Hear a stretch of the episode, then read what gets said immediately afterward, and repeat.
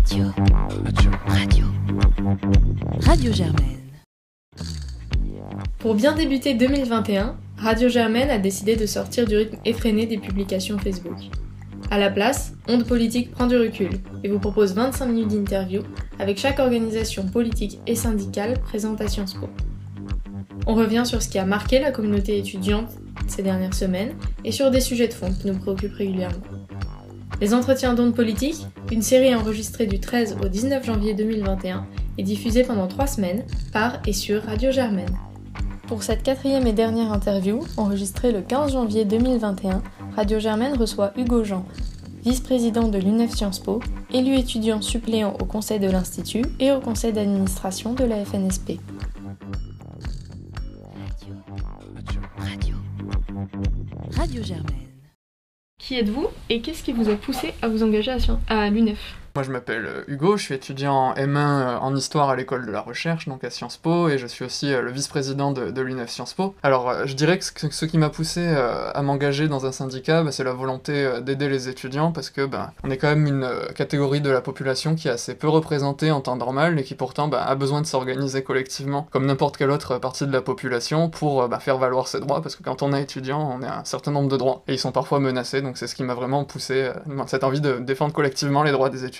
Et en quoi consistent vos activités à Sciences Po? Alors, Sciences Po, on a trois types d'activités principales, je dirais. Euh, la première, c'est informer les étudiants, faire le relais avec euh, ce qui est annoncé par l'administration, puisqu'on est euh, le syndicat majoritaire dans les conseils, donc on est au courant d'un certain nombre de décisions, et on est là pour les relayer, et aussi pour relayer les informations nationales, comme les informations comment constituer un dossier de bourse, par exemple, des choses comme ça. Après, le cœur de notre activité, c'est la défense des étudiants, défense individuelle, quand les étudiants ont des problèmes, par exemple des problèmes financiers, des problèmes en termes de scolarité, des problèmes de santé, ils peuvent s'adresser à nous, et nous, on fait le relais pour les aider, pour les représenter auprès de l'administration et pour les conseiller. Et on fait aussi de la défense collective euh, pour obtenir bah, des nouveaux droits pour les étudiants. Tout récemment, là, le gouvernement a, annoncé la création d'un chèque santé mentale, pardon. Et donc ça, c'était une victoire de l'UNEF, parce que depuis longtemps, on le revendiquait, et ça permettra aux étudiants d'aller se faire soigner euh, gratuitement chez un professionnel de santé euh, dans le privé. Voilà. Et aussi, on est là pour organiser la solidarité. Sur le campus, et ben, par exemple, on organise à chaque rentrée des bourses aux livres, voilà, pour permettre aux étudiants d'avoir des livres un petit peu moins chers que s'ils devaient les acheter en librairie. Je dirais que c'est les principes principales actions euh, qu'on mène euh, au quotidien à Sciences Po. Alors on reviendra un peu plus tard sur la question de la santé mentale, mais en attendant, est-ce que vous pouvez nous décrire les tendances qui sont présentes au sein de l'UNEF Sciences Po? Du coup, euh, à l'UNEF Sciences Po, il y a deux tendances principales qui sont représentées. Au niveau national, à l'UNEF, on en a quatre, et à Sciences Po, il y en a deux qui sont présentes actuellement. Donc la tendance majoritaire actuellement à Sciences Po, c'est la tendance pour une alternative écologique et démocratique, qui est donc la tendance qui, est, qui se veut réformiste à l'UNEF, qui insiste beaucoup sur euh, les combats justement pour, euh, pour l'écologie, pour euh, une action très présente dans les conseils, pour accompagner de concert les décisions qui sont prises à Sciences Po, ça c'est la, première tendance je dirais. Et puis la deuxième tendance c'est la tendance majorité nationale, qui elle du coup représente la tendance majoritaire au sein de l'UNEF au niveau national, et qui mène une action un petit peu plus, disons, sur deux jambes, c'est-à-dire une action aussi de participation dans les conseils, et aussi une action revendicative, une action de pression et de rapport de force, notamment au sein des différents mouvements mouvements sociaux, euh, étudiants et professionnels. Combien d'adhérents est-ce que vous revendiquez? Euh, À Sciences Po, on a à peu près euh, une centaine d'adhérents dans cette rentrée, donc c'est plutôt un chiffre satisfaisant. Et au niveau national, on a 35 000 adhérents environ. Est-ce que vous êtes présent sur les campus de Sciences Po en région? Euh, on essaye au maximum, euh, ça dépend un petit peu des années forcément, euh, ça fluctue. Là, cette année, on est présent à Reims, à Nancy, au Havre, à Dijon. Et on cherche également des représentants en ce moment à Poitiers. Comment ça se passe au niveau du processus de désignation du bureau et du secrétaire général de l'UNEF Sciences Po? Du coup, à chaque euh, début de semestre, il y a une assemblée générale euh, dans laquelle euh, les adhérents et les adhérentes sont conviés, notamment pour discuter du bilan d'activité du semestre précédent, discuter aussi de nos orientations pour le semestre à venir, et c'est à ce moment-là que le bureau est désigné, au duquel, du coup, il y a un président et également un secrétaire général qui est un rôle essentiel dans l'UNEF d'une manière générale. Maintenant, on va passer donc aux élections étudiantes qui sont déroulées en octobre dernier. L'UNEF s'est associé donc à une liste euh, d'unions soutenues par différentes associations étudiantes, Sciences Po écologique et solidaire, SPES. Comment avez-vous constitué cette liste? Ça a été euh, une alliance avec différentes euh, associations qui nous ont un petit peu euh, donné leur savoir-faire dans leur domaine d'action et qui nous ont aussi fourni des noms de personnes tout simplement qui pourraient être intéressées par la représentation au conseil parce que ça parle pas forcément à tout le monde de vouloir représenter dans les conseils. On pourrait penser que c'est quelque chose de facile mais non, ça demande quand même un travail de préparation donc il faut être bien motivé et à partir de là, bah, en fonction des compétences de chacun, des équilibres aussi de la liste, du respect aussi des orientations qu'avaient déterminées nos adhérents, on a essayé de faire une alchimie. C'est toujours très difficile de monter des listes syndicales, vous pouvez vous en douter. Ça demande beaucoup de travail et on espère avoir monté une liste qui correspond plutôt aux intérêts de tous et toutes. Et comment avez-vous ressenti la campagne des élections étudiantes euh, à ce moment-là? Comme toujours, c'est très prenant les, campagnes syndicales. Moi, à titre personnel, euh, j'aime beaucoup cette ambiance parce que je trouve que c'est vraiment un temps où il y a beaucoup de politisation euh, sur les campus et quels que soient les résultats, ben, je pense que ça peut être bénéfique pour tout le monde de s'informer, de s'intéresser à la vie de son école. Donc pour nous, c'était très prenant, effectivement ça nous a pris beaucoup de temps. Euh, on était présent vraiment tous les jours, on a essayé de couvrir la, plupart des campus et on a plutôt bien réussi, je, pense. Mais effectivement, ça demande du temps, mais c'est des expériences qui sont magnifiques. Toujours, il y a une émulation euh, avec les différents militants et euh, bah, je pense que ça fait des bons souvenirs au final pour tout le monde, même si on est très fatigué à la fin. Et avez-vous remarqué des différences marquantes par rapport aux autres années? Oui, oui, bah oui, il y avait une, la principale différence, c'était la difficulté à toucher les étudiants, tout bêtement, puisqu'on était dans un contexte où il y avait finalement assez peu de monde en présentiel, et donc pour militer, il a fallu bah, se réinventer, trouver des nouvelles tactiques, notamment bah, passer davantage euh, par les réseaux sociaux, mais aussi euh, par des tactiques de mailing, euh, faire jouer nos contacts plus que d'habitude, essayer de, téléphoner au maximum de gens qu'on connaissait, donc c'était vraiment une campagne assez différente en ce sens, même si il faut pas minimiser la force du terrain, et on a quand même pu rencontrer beaucoup de gens aussi en présentiel malgré tout résultats, parlons-en. Donc si la liste, si l'UNEF via la liste SPES remporte euh, les élections en termes de voix par majorité relative. Euh, par ailleurs, ces résultats sont parmi les pires scores depuis les 20 dernières années pour UNEF Sciences Po euh, et les résultats sont en baisse constante depuis 5 ans. Comment avez-vous réagi face à ces résultats? Oui, effectivement, il y a, une érosion euh, du résultat euh, de l'UNEF et d'une manière générale euh, aussi une petite érosion de la participation. Donc nous, comment on analyse par rapport à ça? Ben, On pense que le résultat demeure un bon résultat, c'est-à-dire on est plutôt satisfait du résultat, mais effectivement, on déplore le fait que la campagne puisse passer dans des conditions si particulières, avec donc moins de monde sur les campus, forcément moins de monde convaincu, c'est arithmétique, et aussi d'une certaine façon ben, des divisions, des démobilisations du camp voilà, que l'on défend, qui ont fait que forcément, il y a eu euh, des voix qui se sont, qui se sont éparpillées. Après, ce que l'on constate, c'est que malgré tout, euh, en, termes de voix, on, reste encore euh, avec une marge très bonne par rapport aux listes concurrentes et du coup ça nous conforte aussi sur le fait que notre stratégie elle fonctionne et on va essayer de, tout faire pour bah, remercier les électeurs pour ceux qui ont voté pour nous mais pas que pour avoir deux bonnes années de mandat et, commencer nos actions autant qu'on le peut. Concernant les suites de cette élection, en novembre 2020 les instances de Sciences Po se sont réunies à la suite de ces élections Coup sur coup, le conseil de l'Institut a élu à la vice-présidence étudiante le représentant de Nova et le conseil de la vie étudiante et de la formation CVEF a élu là encore la représentante de Nova à la présidence étudiante. Vous avez parlé de déni de démocratie, ce qui n'a pas manqué de susciter la polémique sur les différents groupes Facebook. Nova s'est par la suite engagé à intégrer les autres associations représentatives à cette fonction et s'est engagé également dans une vidéo à rencontrer en amont de chaque conseil tous les élus étudiants. Alors d'abord, première question, qu'entendez-vous dénoncer lorsque vous parlez d'un mépris de la démocratie étudiante? On entend dénoncer le fait qu'une tradition a été rompue à Sciences Po, c'est-à-dire que c'est la première fois euh, qu'une liste qui est sortie majoritaire euh, des urnes n'a pas obtenu euh, les postes de président ou de vice-président des conseils. Et ça c'est très grave, parce que ça marque un précédent, et c'est le non-respect en fait de, de la voix majoritaire des étudiants qui a été consacrée à travers ces conseils. Est-ce que Nova a tenu ses engagements? Alors oui, Nova, Nova consulte effectivement les différentes listes avant chaque conseil, mais ça s'arrête là et c'est ce qu'on déplore. je vais vous prendre un exemple très précis. Quand on entend changer l'ordre du jour d'un conseil, mettre des points à l'ordre du jour, on doit passer par le bureau des conseils. Le représentant au bureau des conseils, c'est notamment le président étudiant ou la vice-présidente étudiant. Et donc, quand on demande par exemple d'ajouter des points, Nova ben, botte toujours en touche, nous dit ah ben on va voir peut-être, etc. Et au final, ben il y a aucun point qui est ajouté à l'ordre du jour. Et ça c'est problématique puisque du coup l'ordre du jour ben, n'est plus contrôlé par les étudiants tout bêtement, puisque Nova n'exerce pas le, droit de regard sur les ordres du jour que l'UNEF pouvait exercer euh, auparavant. on va parler un peu de la réforme des frais d'inscription qui a été annoncée euh, récemment. La linéarisation des frais d'inscription, c'est un cheval de bataille pour l'UNEF, Sciences Po, depuis plusieurs années déjà, et vous l'avez rappelé en publiant votre document de travail en novembre dernier. Alors est-ce que vous êtes satisfait de cette réforme? Est-ce que l'administration vous a finalement entendu? Oui, euh, en grande partie on a été entendu, il y a beaucoup de points positifs euh, par rapport à cette réforme, notamment effectivement cette linéarisation qu'on défendait maintenant depuis 2015, hein, donc ça sort pas de nulle part, et le fait qu'on l'ait obtenu maintenant, c'est pas un cadeau de l'administration, mais c'est le fait bah, d'une pression euh, continue depuis 2015 euh, euh, qui fait bah, voilà, qu'on a obtenu enfin satisfaction. Il y a aussi la grosse satisfaction euh, de voir les frais d'inscription baisser pour bah,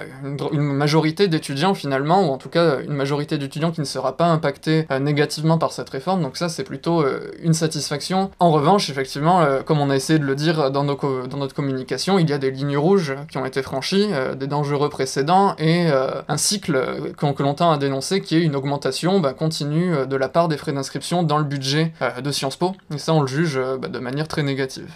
Donc aujourd'hui, qu'est-ce qui reste à faire sur cette question?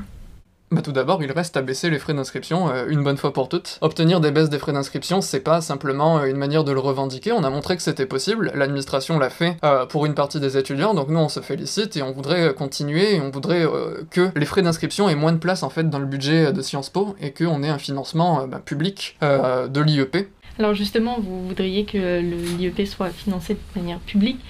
Quelle est votre vision de long terme du financement de Sciences Po? La vision de long terme, c'est euh, un financement public euh, de l'IEP. Nous, on est, on est contre un financement, un financement privé. Alors, on ne dit pas, oui, ben, forcément, les, étudiants doivent financer leur étude, effectivement. Mais nous, on pense que ça doit pas être un financement individuel, un financement privé euh, des familles par les frais d'inscription, mais un financement collectif via la contribution à l'impôt. Et ce serait aussi tout aussi redistributif, tout aussi dégressif. Et c'est vraiment le, financement qu'on porte, un nouvel engagement de, l'État, et pas des incitations, en fait, de, la part de Sciences Po pour que l'État se désengage. Qu'il faut bien comprendre une chose, c'est que dès que Sciences Po en fait augmente euh, les frais d'inscription, c'est une incitation euh, pour l'État en fait à se désengager. Lorsque l'annonce de la réforme des frais d'inscription euh, est sortie, vous avez publié un communiqué, tout comme, tout comme Nova.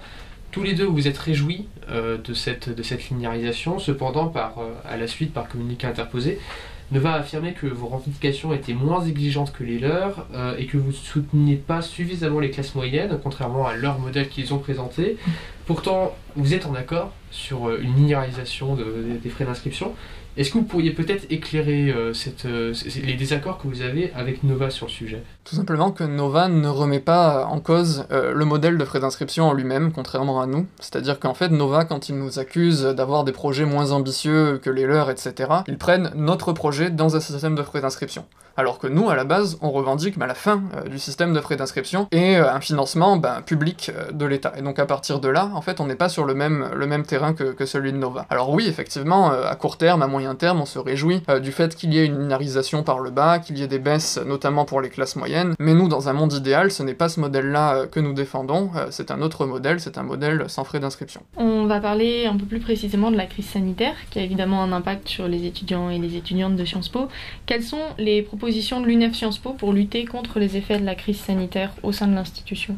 C'est un double travail, j'ai envie de dire, euh, au, sein de l'institution, c'est euh, tout d'abord bah, le, retour de plus de cours en présentiel. Euh, ça peut paraître paradoxal, mais effectivement, en termes de crise, de crise sanitaire, on pense aussi à la crise bah, en termes de santé mentale, et là, effectivement, le sentiment d'isolement ne peut pas être résolu autrement que par un retour progressif à des conditions normales d'enseignement. Ça, c'est la première chose. D'une manière de l'urgence sanitaire, nous, on pense qu'il faut augmenter les moyens, notamment le moyen des aides financières. On a encore un pôle service aux étudiants à Sciences Po qui pourrait accroître et qu'il le fait pas. Pareil, en termes de budget euh, de la commission de suivi social, qui est donc euh, l'organe qui peut décider de baisse de prix d'inscription pour les étudiants qui ont des difficultés euh, à les payer, nous on a obtenu une petite rallonge de 15% du budget, mais on voit bien que ça reste insuffisant. Par exemple, dès le mois de, de, septembre ou d'octobre, je ne sais plus, on avait épuisé ce budget de la commission de suivi social pour les étudiants extra-communautaires, donc rendez-vous bien compte qu'il va rester bah, encore plusieurs mois sans, sans budget, donc du coup on est sans solution, donc ça c'est vraiment des choses qu'il faudrait augmenter, et pareil en termes de moyens pour le pôle santé notamment, Actuellement, il y a un délai d'attente énorme pour consulter des, professionnels de santé, notamment des psychologues sur le campus de Paris. Donc, pour réduire ce problème, bah, ça passe aussi par euh, des embauches, tout simplement, de, professionnels de santé. L'affaire euh, du Hamel, qui a ébranlé Sciences Po il y a maintenant deux semaines, et lorsqu'il s'est avéré que Frédéric Mion était au courant depuis 2019, voire 2018, une partie de la communauté étudiante a appelé à sa démission. Quelle est la position de l'UNEF Sciences Po aujourd'hui? Bah, la position de l'UNEF Sciences Po, c'est clair, c'est que comme beaucoup d'étudiants, on s'est senti euh, trahi par cette double communication de la part de Frédéric Mian. Quand on a vu euh, le premier mail de sa part, on a été plutôt rassuré, on s'est dit, bon bah voilà, il n'était pas au courant, on a bien voulu lui accorder cela, mais après, avec ces révélations, bah, sa position se retrouve aujourd'hui intenable. Et l'UNEF Sciences Po bah, demande sa démission. Sa démission, pourquoi? Bah, Parce que tout simplement, il a menti sciemment euh, à, plus, à toutes les communautés de, de, Sciences Po, et par conséquent, il y a un lien de confiance qui est rompu avec ces communautés-là, et ça nous semble pas tenable de réaliser les réformes qu'il faudrait mettre en œuvre dans le fonctionnement euh, de Sciences Po, euh, avec Frédéric Mion tout simplement. Donc oui, on appelle euh, plus que jamais à sa démission et on appelle à participer à toutes les initiatives en ce sens, à commencer par les rassemblements qui auront lieu la semaine prochaine et la semaine suivante. Dans son interview à Sciences Po TV, qu'il a donné le 11 janvier, Frédéric Mion défend son bilan en ce qui concerne justement la protection des victimes de violences sexistes et sexuelles et dans le deuxième mail qu'il avait adressé à la communauté étudiante, il l'avait précisé Je suis personnellement et toujours aux côtés des victimes, et notre institution est résolument engagée dans la lutte contre toute forme de violence sexiste ou sexuelle. Fin de citation. Encore une fois, estimez-vous que Sciences Po en fait assez sur cette question? Non, le, bilan pourrait être encore meilleur, euh, mais il ne suffit pas en fait de, brocarder des grandes phrases et des grands principes pour avoir un bilan satisfaisant en cette manière. Nous, on a des, propositions très concrètes euh, pour améliorer les choses, à commencer par rendre plus indépendante et plus fonctionnelle la cellule d'écoute pour euh, les victimes de violences sexistes ou sexuelles, qui actuellement est très liée à l'administration et qui est très parisienne, c'est-à-dire qu'elle n'est pas présente sur tous les campus, et nous on trouve ça aberrant. Comment voulez-vous qu'une étudiante qui aurait subi des violences sexistes ou sexuelles à Dijon aille se plaindre à quelqu'un à Paris ça nous semble impraticable dans les faits, et dans les faits c'est impraticable. Donc ça c'est la première chose. Euh, il y aurait aussi une deuxième chose, ce serait de systématiser la saisine de la section disciplinaire dès qu'il y a un soupçon euh, de violence sexiste, de violence sexuelle, ça c'est le directeur justement euh, de l'IEP qui en a le pouvoir, et nous bah, on appelle justement à, des réformes en ce sens pour améliorer, les choses, et ça, ça nous semble pas être possible encore une fois sous la présidence de Frédéric Mion. Est-ce que vous, au sein de l'UNEF Sciences Po, vous avez été confronté à des problèmes de ce type? Oui, bien sûr, on a beaucoup de, victimes qui peuvent nous contacter, ça fait aussi partie euh, de notre travail syndical d'accompagner euh, les victimes, euh, voilà, donc on peut les rediriger du coup vers la, cellule, de veille, mais aussi à travers le, travail d'associations féministes partenaires qui ont leur propre dispositif pour parler notamment bah, au manquement des dispositifs institutionnels, et puis on a aussi des représentants au sein de, la section disciplinaire qui là aussi bah, nous permettent bah, de faire le travail, d'accompagner les victimes, de les défendre devant cette section.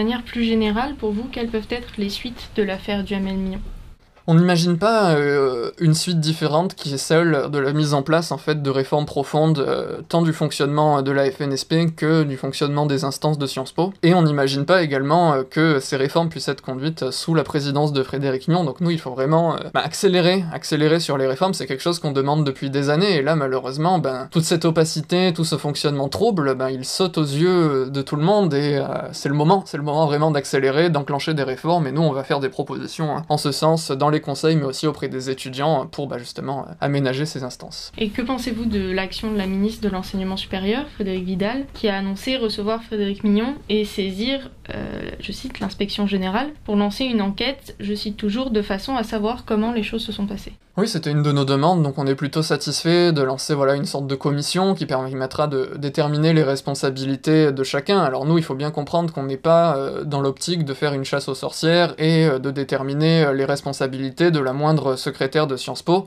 non, c'est pas ça le but. L'objectif, c'est vraiment de déterminer qui était au courant, qui a couvert les faits, et le cas échéant, bah, de tout simplement demander voilà des, des, des, des explications, voire plus si besoin. Donc ça, on, prend toutes les initiatives en leur sens et on espère que l'initiative de la ministre Vidal bah, sera transparente et qu'on aura les résultats de cette enquête. Alors pour revenir euh, justement sur vos propositions de démocratisation des institutions et la gouvernance euh, de l'IEP, euh, vous avez suggéré dans un communiqué vouloir fusionner le conseil de l'Institut avec le conseil d'administration de la FNSP. Pourquoi? Ça, encore une fois, c'est une proposition qui ne date pas d'aujourd'hui ni d'hier, c'est une proposition historique de l'UNEF, parce que tout simplement le conseil de la FNSP a un fonctionnement euh, antidémocratique, opaque, euh, qui n'est pas en phase avec euh, bah, une institution moderne comme, devrait l'être Sciences Po. je m'explique, actuellement au conseil de la FNSP on a très peu de, personnes élues, on a par exemple deux élus étudiants, on a deux élus enseignants, donc c'est tout à fait trop peu, et à côté de cela on a des personnes qui sont nommées, des personnes qui sont cooptées par notamment bah, le, le responsable, le président de la FNSP qui peut nommer des membres, et donc on a des personnes qui n'ont absolument rien à voir avec Ni même avec l'enseignement supérieur, qui euh, se retrouvent nommés ben, au sein de la FNSP.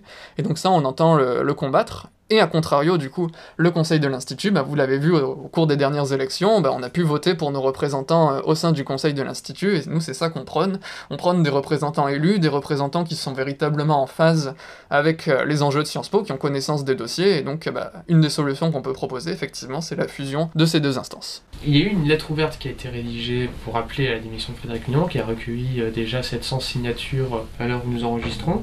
Vous avez annoncé que l'UNEF ne signera pas cette ouverte euh, pour euh, vous avancez donc un, désaccord euh, sémantique, vous restez engagé en faveur de la démission. Toutefois, d'après certains membres de l'interorganisation, cette prise de distance serait aussi liée à des propos tenus par le président de l'UNEF Sciences Po, Thomas Lecor, dans un article du Figaro et sur, sur Sud Radio. Il y a quelques jours, donc, le Figaro publie un article intitulé À Sciences Po Paris, l'idéologie racialiste fait peu à peu son nid. Article où il est cité, où Thomas Lecor est cité, et se demandant comment voulez-vous travailler avec des gens qui vous disent que parce que vous êtes blanc, vous n'avez pas le droit de participer à la discussion. Les réactions ont été très nombreuses. Euh, comment vous, vous réagissez? Est-ce que l'UNEF Sciences Po se, se désolidarise de son président ou bien défendez-vous toujours ses propos? Non, non, il n'y a pas de, de, solidarisation euh, des propos euh, tenus par notre président, c'est pas des propos qu'il a inventés, il s'est pas levé un matin en se disant, bah voilà, je vais dire ça à, la radio ou dans un journal, c'est des propos qui ont été discutés en interne, qui, ont, qui représentent voilà, la, la voix majoritaire de nos adhérents à l'heure actuelle, donc on peut être contre, on peut s'y opposer, mais c'est pas une position personnelle, c'est euh, une position représentative de la part de, nos adhérents, donc à partir de là, nous on est très clair, voilà, les, les, propos ils ont, ils ont pu être déformés, euh, à travers l'interview au Figaro. Le contexte dans lequel s'est tenu euh, ces propos est malheureux. Euh, concernant l'article du Figaro, cet article, il a été réalisé deux mois avant, en fait, la publication. Ce qui fait qu'on n'était pas du tout dans le même contexte, on était dans le contexte des élections, et du coup, les questions qui ont été posées à Thomas Lecor ont été posées il y a deux mois. Il a été évidemment publié dans un contexte que l'on sait où, ben, voilà, les journalistes, sentant qu'il y avait une actualité autour de Sciences Po, se sont dit, bah, c'est le, le bon moment. Ce n'était pas le bon moment pour nous, mais c'est pas nous qui avons choisi ce En revanche, effectivement, on veut bien le reconnaître, le timing de l'interview de, Sud Radio était définitivement pas le bon. Ça a jeté un trouble, ça a jeté des incompréhensions, et effectivement, on aurait pu euh, s'en passer, et actuellement, bah voilà, il y a, il y a un regret par rapport euh, au timing qui a été dans cette réalisation de l'interview. Il y avait un travail notamment euh, entre plusieurs organisations qui ont pu être heurtées par ces propos, et du coup, malheureusement, ça a mis fin à, une dynamique, même si c'est pas pour ça qu'on n'a pas signé le texte, c'est totalement différent. En revanche, oui, sur, sur le fond des propos, oui, le, le fond des propos est assumé aujourd'hui par, par le, président de, de l'UNEF Sciences Po et par notre organisation. Euh, effectivement, et on reviendra, on reviendra pas, on reviendra pas dessus euh, particulièrement. Au contraire. Et nous, euh, moi, ce que je voudrais dénoncer à, ce micro, c'est plutôt bah, les, pressions, les intimidations, les insultes que reçoit notre président depuis, depuis, ses, depuis ses propos, tout simplement, qui ont dû, bah, malgré tout, représentez-vous bien les choses, bah, il a dû s'exiler de, de, Paris pour quelques jours parce qu'il recevait des menaces, des insultes sur les réseaux sociaux. Il a dû fermer ses réseaux sociaux et ce climat-là n'est pas acceptable. On peut avoir différentes façons de, penser euh, la lutte contre le racisme, mais on doit le faire euh, dans un cadre ben, respectueux, tout en ayant en tête aussi, et je voudrais le, redire, et ça me semble important, que les revendications très souvent euh, se rejoignent, et qu'au final, le combat que l'on porte ben, aboutit, je l'espère, aux mêmes, revendications. je vais revenir sur vos propos, vous parlez justement de Thomas Lecor qui a, qui a subi des pressions. Nova a publié un communiqué dans lequel il parle, je cite, d'un lynchage en règle du président de l'UNEF Sciences Po et dénonce une minorité agissante de l'extrême gauche. Euh, il indique aussi que l'UNEF a participé à la création de ce climat par plusieurs positions euh, durant les années précédentes. Est-ce que vous souhaitez réagir euh, à ce communiqué? Non, non, non, bah nous, euh, on prend tous les soutiens, on n'en a pas beaucoup malheureusement euh, à l'heure actuelle. On a beaucoup de gens qui nous écrivent en MP, qui nous disent ah oui, on est bien d'accord avec vous, mais qui pour le moment euh, ne veulent pas réagir en public, donc c'est un petit peu, un petit peu dommage. On aurait aimé avoir davantage de, soutien, notamment de la part d'autres organisations de gauche qui, nous savons, sont engagées sur les mêmes positions que nous sur ce sujet-là, mais qui malheureusement n'ont pas pris position en public pour le moment. Ça viendra peut-être, on l'espère. Par rapport au communiqué de Nova, non, je vais pas rentrer dans, dans la polémique de savoir qui c'est qui encourage qui encourage ça, etc. Nous, effectivement, ça fait pas euh, depuis hier qu'on parle du racisme. Le racisme, c'était vraiment au cœur euh, de notre campagne électorale. Notamment, on a travaillé avec des associations partenaires sur le sujet, SOS Racisme, la Lives Matter à Reims, euh, l'UEJF par exemple. Et donc oui, ben, on veut parler des questions de racisme, mais on veut le faire en respectant ben, notre position, qui est celle qu'a défendue notre président durant cette interview. Certains de, certains de vos opposants soulignent qu'il y a une potentielle contradiction entre la ligne de l'UNEF nationale et les propos de Thomas Lecor. Est-ce le cas? Effectivement, oui, euh, la ligne que défend Thomas Lecor, ce n'est pas la ligne majoritaire à l'UNEF au niveau national, c'est pas la ligne qui a été euh, décidée majoritairement au dernier congrès de l'UNEF, euh, il y a un peu plus d'un an maintenant. Thomas Lecor s'exprime au nom de, l'UNEF Sciences Po. il s'exprime pas au nom de l'UNEF nationale, sinon il ne tiendrait pas les mêmes propos, il ne tiendrait pas la même position à l'UNEF Sciences Po, c'est la ligne majoritaire. Et vous craignez-vous pas que la polémique actuelle risque de diviser la mobilisation étudiante concernant l'affaire du Hamel Mion n'est pas notre but, et euh, encore une fois, nous, euh, on n'a pas forcément la même conception d'un travail euh, entre interorgas, ce qu'on appelle un travail interorga, que d'autres organisations. Pour nous, justement, le, travail en interorga, c'est s'unir sur un sujet sur lequel on partage les mêmes visées, les mêmes revendications, en laissant de côté les points de divergence sur lesquels on n'est pas d'accord. Parce que si on était d'accord sur tout, ben, il n'y aurait pas besoin de faire une interorga, il y aurait une organisation unique qui serait d'accord sur tout. Donc ça, c'est pas... Voilà, nous, le but de l'interorga, c'est vraiment d'exiger la démission de Frédéric Mion. ainsi, on trouve ça dommage qu'il y ait eu euh, des polémiques au sein de, de l'interorga, même si on peut en comprendre certaines, on peut en comprendre certains reproches, mais euh, on reste focalisé sur cet objectif et on appelle bah, tous nos militants, tous nos sympathisants, euh, à participer aux différentes initiatives pour obtenir cette démission, mais pas que, et obtenir aussi la refonte des instances qu'on porte. Notre interview va bientôt toucher à, va bientôt toucher à sa fin. on a une dernière question pour vous. Quelles sont les priorités de l'UNEF Sciences Po pour cette nouvelle année? La priorité absolue, c'est le retour du présentiel à Sciences Po le retour du présentiel pour euh, bah, améliorer tout simplement nos conditions en termes de santé mentale. C'est impératif d'avoir des cours, de voir des gens, de profiter du campus, et donc on souhaite de tous nos voeux, et on a l'impression que l'administration est plus encline qu'au premier semestre à vouloir ce retour au présentiel, donc maintenant euh, ça joue au niveau du gouvernement, et euh, là encore une fois, l'UNEF, comme on est une organisation nationale, on fait tout notre possible pour bah, accélérer les choses en termes, au niveau du gouvernement. Et on lance notamment aussi un appel à se mobiliser un peu partout en France pour ce sujet-là, pour le retour du présentiel le plus possible dans les universités. C'était Hugo Jean, venu nous parler au nom de l'UNEF Sciences Po. Merci à lui de nous avoir répondu et à vous de nous avoir écoutés. Radio Germaine revient la semaine prochaine avec les interviews des représentants des organisations politiques. En attendant, vous pouvez suivre Onde Politique et Radio Germaine sur Facebook, Instagram et Twitter.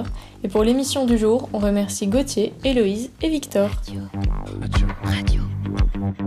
Radio Germaine.